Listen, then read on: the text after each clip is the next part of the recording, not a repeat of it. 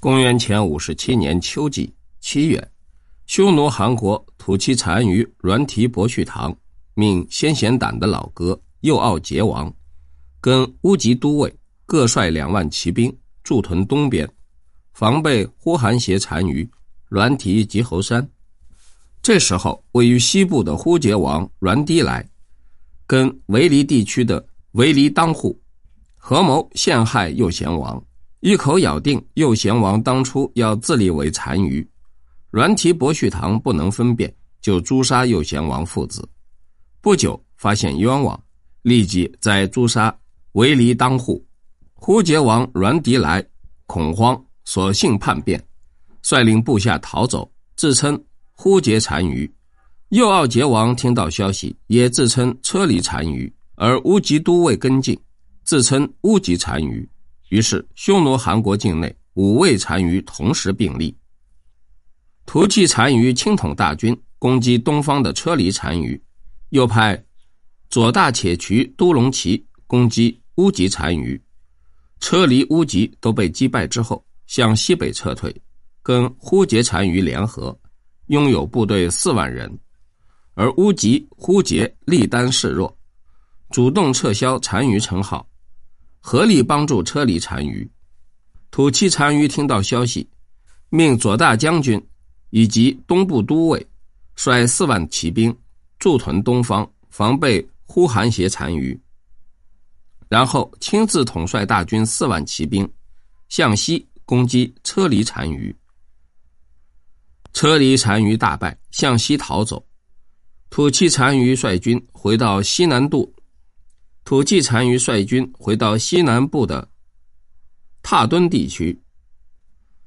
西汉政府对匈奴韩国的内乱议论纷纷，大多数主张匈奴伤害汉朝时间太久，现在正应该利用他们的内部斗争，出动大军一举歼灭。刘病已询问御史大夫萧望之的意见，萧望之回答说：“春秋时，春秋时代。”晋国的士盖率军攻击齐国，得到齐灵公姜桓逝世的消息，进行撤退。君子们认为，士盖最伟大的地方是不趁敌国丧乱发动进攻，恩德才可以使孝子屈服，情义才能够感动其他封国国君。前些时，匈奴单于仰慕汉朝文化，一心向善，像小弟一样的顺服。还派遣使节前来请求和亲，四海之内都感到欣慰。蛮族们也都知道，不幸还没有缔结良缘就被贼臣所害。如果我们现在就去讨伐，是趁人之危；而高兴他们人民的灾难，他们必然更向远方撤退。我们在没有仁义号召下出动军队，恐怕劳而无功。我的建议是，应派出使节。前往匈奴韩国吊丧慰问，辅助弱小，拯救灾民。四方蛮族听到这个消息，会尊敬汉朝的仁义。如果再施加恩典，使他们各得其位，必定臣服。这是最高的道德。刘病已采纳了这项建议。公元前五十六年，匈奴韩国呼韩邪单于阮提基侯山。命他的老弟右谷离王等率领大军西进，攻击屠骑单于，斩杀及俘虏一万多人。屠骑单于大为震怒，亲自统领骑兵六万人的庞大兵团反攻，不料溃败，屠骑单于自杀。左大且渠都隆齐跟屠骑单于的幼子右谷离王栾提孤卯楼头投奔西汉。车厘单于则向东投降呼韩邪单于栾提基侯山。冬季十一月，呼韩邪单于栾提基侯山的左大将军乌力屈跟老爹呼术类乌力温敦看到匈奴韩国内乱不止，率领他们的部属数万人南下投降西汉。西汉政府封乌力屈当新城侯。乌力温敦当益阳侯。这个时候，李陵的儿子再拥戴乌吉单于复位，呼韩邪单于栾提击侯山起兵攻击，击斩乌吉单于，重回王庭。然而，部署才只有数万人而已。屠弃单于的堂弟修雄王在西境宣布独立，称润政单于。呼韩邪单于的老哥左贤王栾提呼鲁武斯在东晋也宣布独立，称自治古都侯单于。公元前五十五年，设置西河移民区，与北地移民区收容归降的匈奴部落。公元前五十四年，匈奴西部的润正单于率领部队向东攻击自治单于，兵败被杀，部队被自治单于并吞。自知单于趁战胜余威，攻击呼韩邪单于。攻击呼韩邪单于栾提击侯山，栾提击侯山大败逃走，自治单于，于是进入王庭。公元前五十三年，匈奴韩国呼韩邪单于栾提击侯山被自知单于击败后，左以义慈王提出建议说：“不如投降汉朝。”朝见汉朝皇帝，要求汉朝帮助。匈奴韩国经过连年内战。已经残破不堪，只有得到外援，才能平定内乱，维持统一局面。阮提击侯山征求高级官员们的意见，大家一致反对，说绝对不可以这么做。匈奴的习惯是崇拜英雄，而以服侍别人为低贱。立国精神就是不断的战斗，才终于建立起强大的国家，使得威名震慑所有的蛮族。战死疆场是大丈夫的本分。现在不过兄弟争夺，将来不是老哥胜利，就是老弟胜利。无论是谁，总在自己手里。即便是战死，威名仍在。皇家子孙仍然是国家元首，永远统御各国。汉朝虽然强大，并不能吞并匈奴。为什么要背叛祖先，臣服归顺呢？侮辱我们历代君王，接受各国讥笑，既令因此而得到平安，又怎么再统御其他的蛮族呢？左一义慈王说：“不然，强大衰弱随着时代各有不同。现在汉朝强，乌孙王国等一些西域国家都已经先后屈服。自从栾提且低侯单于以来，匈奴韩国的国土一天比一天削弱，没有能力收复。”我们虽然屹立不屈，却从来没有过过一天平安日子。现在侍奉汉朝，获得安全保障；不侍奉汉朝，则父王在即。事实俱在，没有比这个更为明显的了。高级官员们仍然不同意，向左以义慈王盘问劫难，久久不能定案。最后，呼韩邪单于阮提击侯山决定接受左以义慈王的建议。率领属下的人民和武装部队向南移动，接近西汉的边塞，派他的儿子右贤王阮提朱楼瞿塘到汉朝充当人质。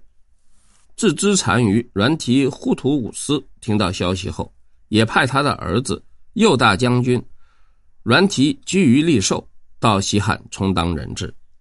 公元前五十二年，匈奴汗国呼韩邪单于。栾提及侯山率领大批人马，缓缓抵达边境五原要塞，派人进关，表示愿意呈现国宝，并于第二年的正月，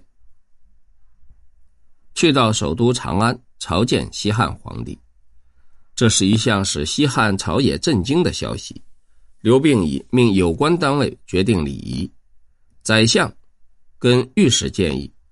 古时候圣明君王的制度，首都占第一地位，然后才是封国；中原占第一位，然后才是蛮族。匈奴单于朝贺地位应跟亲王平等，但座位应在亲王之下。太子太傅萧望之提出异议说：“匈奴本不是我们的臣属，所以称他是敌国，不应该以臣属的礼仪待他，而应当做国家的贵宾。”地位在亲王之上，蛮族愿意归附，低头称臣，而汉朝谦让，并不让他称臣，这会建立更深厚的感情。享受谦虚的福气。古书上说，蛮族很难驯服，形容他们反复无常。万一以后匈奴的后裔干出飞鸟远走、老鼠潜伏的勾当，不肯再来朝见，也就不是我们的叛臣贼子。应是万世的长远策略。刘病已采纳萧望之的意见，下诏说：匈奴单于愿意作为汉朝北方的藩属，在正月初一正朔之日前来朝觐。我自问恩德不够，不敢当此隆重礼节。应以国宾之礼接待，使单于位于亲王之上。拜谒时只称臣，不称名字。